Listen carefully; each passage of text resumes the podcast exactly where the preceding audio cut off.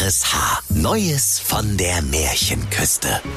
Frank Bremser erzählt bekannte Märchen völlig neu und im Schnack von Schleswig-Holstein. Der märchenhafte RSH-Podcast. Heute Der Name der Dose. Es war einmal vor sehr, ach was sage ich, vor ewig langer Zeit an der schleswig-holsteinischen Märchenküste, da war es so finster wie in einem Walfischmoors bei Stromausfall. Da hörte man auf einmal ein Brummen und Summen, ein Holtern und Poltern, ein Rumpeln und Pumpeln, ein Knurren und Murren, ein Knistern und Knarzen, ein Hupen und Pupen. Das war so laut und schrecklich wie ein Laubbläser am Sonntagvormittag. Die Bewohner der Märchenküste dachten nicht weniger, als dass wieder einmal eine der schrecklichen Klabauterbestien der Märchenküste ausgebrochen war und im Lande ihr Unwiesen trieb. Und sie riefen, da hat doch wieder einer geschlampt. Da hat doch wieder einer seinen Job nicht gemacht. Wahrscheinlich haben die tüdeligen Gebrüder Grimmer wieder die Türe am Monstertierheim offen gelassen. Der böse Wolf, der gerade dabei war, die sieben Geißlein zu fressen, bekam einen Riesenschreck und er sprach, mein lieber Herr Gesangverein, auf der Skala der schrecklichsten Ungeheuer des Märchenwaldes bin ich jetzt wahrscheinlich nur noch Platz zwei. Und hast du ihn nicht gesehen, sprang er zum jüngsten der sieben schleswig-holsteinischen Geißlein. Los, rück mal ein Stück. Und er versteckte sich schlotternd vor Angst mit dem kleinsten der Geißlein im Uhrenkasten. Die Knusperhexe, die gerade Suppengemüse für ihre Hänselsuppe schnippelte, zuckte so heftig zusammen, dass die einäugige schwarze Katze auf ihrer Schulter krachend in die Vitrine flog. Die Hexe sprach, Ach, schied in der Büchs, das geht nicht gut aus. Aber zum Glück habe ich einen Bunker unterm Knusperhäuschen mit meterdicken Wänden aus kugelsicherem Spekulatius. Da wird mich das Ungeheuer nicht finden. Schnell holte sie Hänsel und Brezel aus dem hölzernen Verschlag, wo sie sie mit Lapskaus an Lübecker Marzipankartoffeln mästete. Und die alte Knusperhexe schleppte sie die Pfefferkuchentreppe hinunter in ihren Knusperbunker. Das Hänsel bekam ganz glänzende, groß feuchte Augen vor Rührung und sprach, Ach, du liebe böse Knusperhexe Ingrid Rachenbrand, das ist ja so lieb von dir, dass du uns mit in deinen hexenschusssicheren Schutzraum mitnimmst. Danke, danke, danke.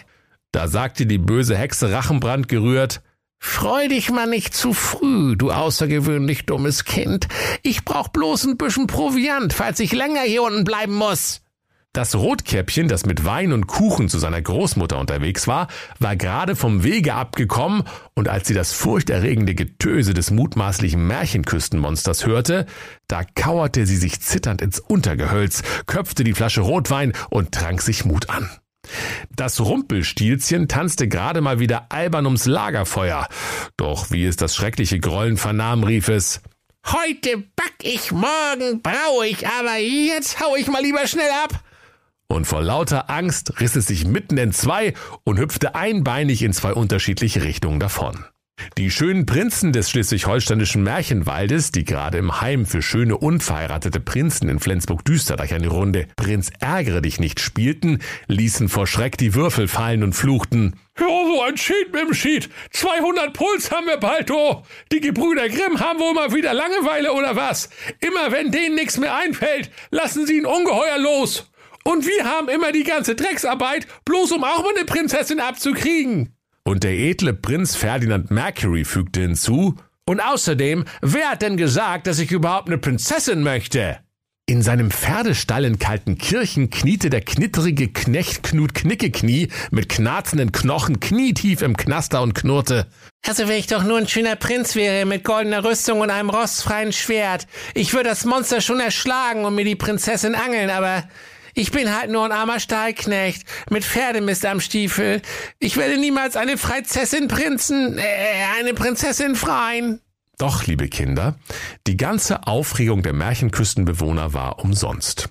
Denn das, was da so grauenvoll brummte und summte, holterte und polterte, rumpelte und pumpelte, knurrte und murrte, knisterte und knarzte und hupte und pupte, das war gar kein schreckliches Ungeheuer, sondern der hungrige Magen von König Sigismund Schweinebier, dem Unersättlichen. König Schweinebier saß im prächtigen Speisesaal seines Schlosses gerade beim dritten Frühstück. Was hatte er nicht schon alles gegessen?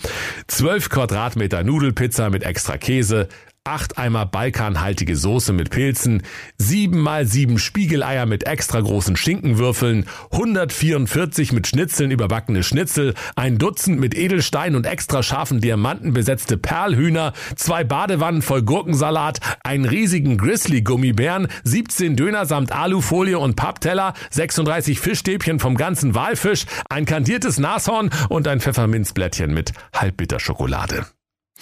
Doch nun war seine königliche Speisekammer ratzeputz leer gegessen. Da könnt ihr euch vorstellen, liebe Kinder, dass sein Magen so laut geknurrt hat, dass die ganze schleswig-holsteinische Märchenküste wackelte. Und König Schweinebier seufzte, ja, gibt's denn hier an der ganzen langen Märchenküste nichts mehr zu picken oder was? Ich bin total unterzuckert. Guck mich doch mal an, nur noch Haut und Knochen. Die Leibdiener von König Sigismund dem Unersättlichen stimmten ihm vorsichtshalber zu und streichelten seine vier Doppelkinne, um ihn zu beruhigen. Da trat sein Kammerdiener, der nach Fisch duftende Hofmarschall Hermann Hering, vor den knarzenden Thron. Er machte eine Verbeugung, dass seine Stirn beinahe die Knie berührte und sprach, Du alter Fressack, äh, euer Gnaden. Ich hab grad noch mal die königliche Speisekammer inspiziert. Alle Regale sind leer, die Kakaofässer ausgetrunken, die Ketchup-Zisterne ist ausgelöffelt. Doch hinter den sieben Regalen, hinter den sieben Kellertüren habe ich noch eine Konservendose erspäht. Und er präsentierte dem schnaufenden König stolz eine große Dose aus goldglänzendem Messing – von der das Etikett abgefallen war, so dass niemand wissen konnte, was darin war. Der König rief, Na Gott sei Dank! Aber was soll ich mit der Dose? Die ist doch noch zu, du bescheuertes Hofmarshmallow! Der Hofmarschall Hering sprach mit zitternder Stimme, ich bitte tausend und einmal um Entschuldigung, Euer Ehren, aber ich kann den königlichen Dosenöffner aus purem Gold leider nirgendwo finden, aber ich glaub mich dunkel zu erinnern, äh, dass wir damit unsere Gasrechnung bezahlt haben. Was? tobte König Schweinebier. Ihr habt wohl alle einen der Waffel. Und weil er dabei an Waffeln denken musste, begann sein Mund zu schäumen. Äh, ich, ich will jetzt sofort wissen, was sich für Köstlichkeiten in dieser Dose befinden. Mach sofort die Dose auf oder ich hole Henk Henkel, den Henker, und dann ist deine bescheuerte Rübe aber sowas von ab. Äh, Moment, schon wieder? sagte der Hofmarschall Hering. Äh, wie, wie, wie wär's denn erstmal mit dem Bußgeld? Sie müssen doch nicht immer gleich mit dem Henker wedeln. Ja, ja, egal, ist gut, sprach König Schweinebier. Ich habe sowieso schon eine viel bessere Idee. Wer diese Dose für mich öffnet, damit ich ihren köstlichen Inhalt in mich reinschütten kann, der soll meine unerträglich liebreizende, kompakte und formschöne Tochter Ravioli Schweinebier zur Frau bekommen.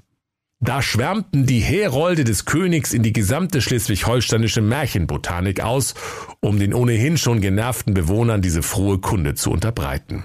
Nur kurze Zeit später klingelte es an der Palasttüre des königlichen Klinkerpalasts. Draußen stand der Märchenkommissar Axel Milbenberg vom Märchenküstenkommissariat Nord, Süd, Mitte, West und manchmal Ost und Kommissar Axel Milbenbart sprach äh, Tatütata, mein König, äh, Ibims, der Axel. Äh, ich bitte untertänigst um Gegenüberstellung mit der verdächtigen Dose. Ich kriege alles aus jedem raus, also auch den Inhalt aus der dämlichen Dose. Gib's her. Da ward der König Axel Milbenberg zu der glänzenden Dose gebracht. Und hast du ihn nicht gesehen, holte der gewitzte Märchenpolizist seinen Gummiknüppel hervor, versetzte der Dose damit einen kräftigen Hieb und rief äh, Aufmachen, äh, aufmachen, äh, Polizei. Die Dose aber rührte sich kein Millimeter und sprach nichts. Denn Dosen, liebe Kinder, können gar nicht sprechen, nicht einmal im Märchen. Da wurde der König Schweinebier fuchsteufelswild, ließ den hochsensiblen Henker Henk Henkel herbeiholen und befahl, den Kommissar zu köpfen. Der Henker Henk holte missmutig sein Schweizer Offiziershenkermesser aus der Hosentasche, klappte das winzige Richtbeil heraus und sprach das kann jetzt ein bisschen dauern, Majestät, ne? Und außerdem, also ich mach die Sauerei nicht weg, nur dass das schon vorher mal klar ist. Da besann sich der König Schweinebier und versetzte den Kommissar stattdessen zur Strafe in den Innendienst.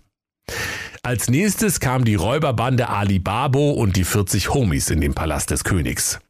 Räuberhauptmann Ali Babo trat breitbeinig vor den König und sprach, Alter, gibst du Dose, ich mach auf. Die Kammerdiener stellten die Dose auf einem roten Samtkissen vor den Ali Babo hin. Alibabo machte mit den Händen einige alberne Bewegungen, die wie Magie aussehen sollten, und beschwor die Dose. Ey, pass auf, Dose. Sesam, öffne dich. Doch nichts geschah. Die Dose blieb verschlossen. Da wurde der Ali Babo wütend und rief. Du Scheißendose, ich mach dich Krankenhaus. Sesam, öffne dich. Und alle seine 40 Homies riefen, Genau, Dose, Sesam, öffne dich. Hast du Falafel in die Ohren oder was? Sesam, öffne dich. Da verlor der König Schweinebier die Geduld.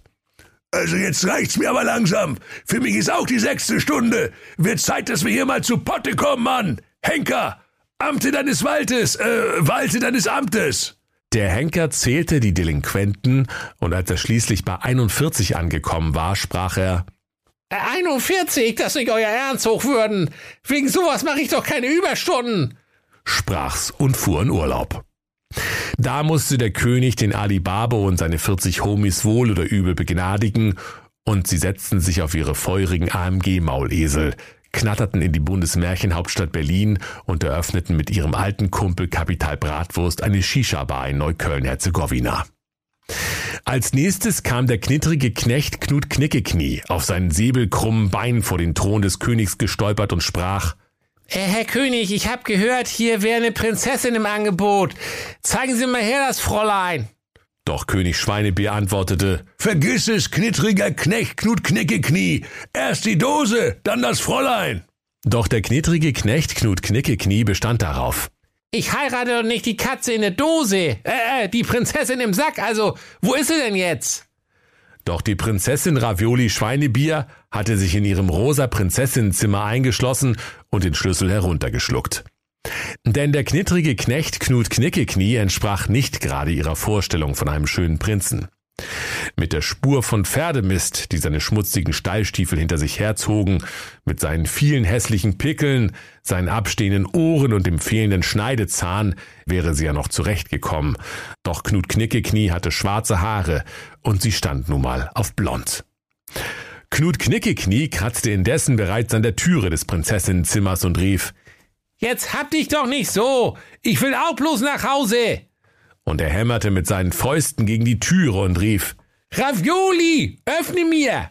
Da begann die Konservendose zu wackeln und zu schnackeln, zu rauchen und zu schmauchen, und wie von Zauberhand sprang der Deckel auf und gab 800 Gramm köstliche kalte Ravioli und Tomatensoße frei.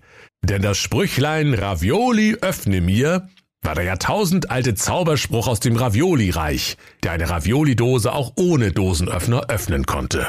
Die Prinzessin Ravioli musste den knittrigen Knecht Knut Knickeknie heiraten, und sie fand bald Gefallen an ihm, weil er sich als Stallknecht wohl aufs Striegeln verstand.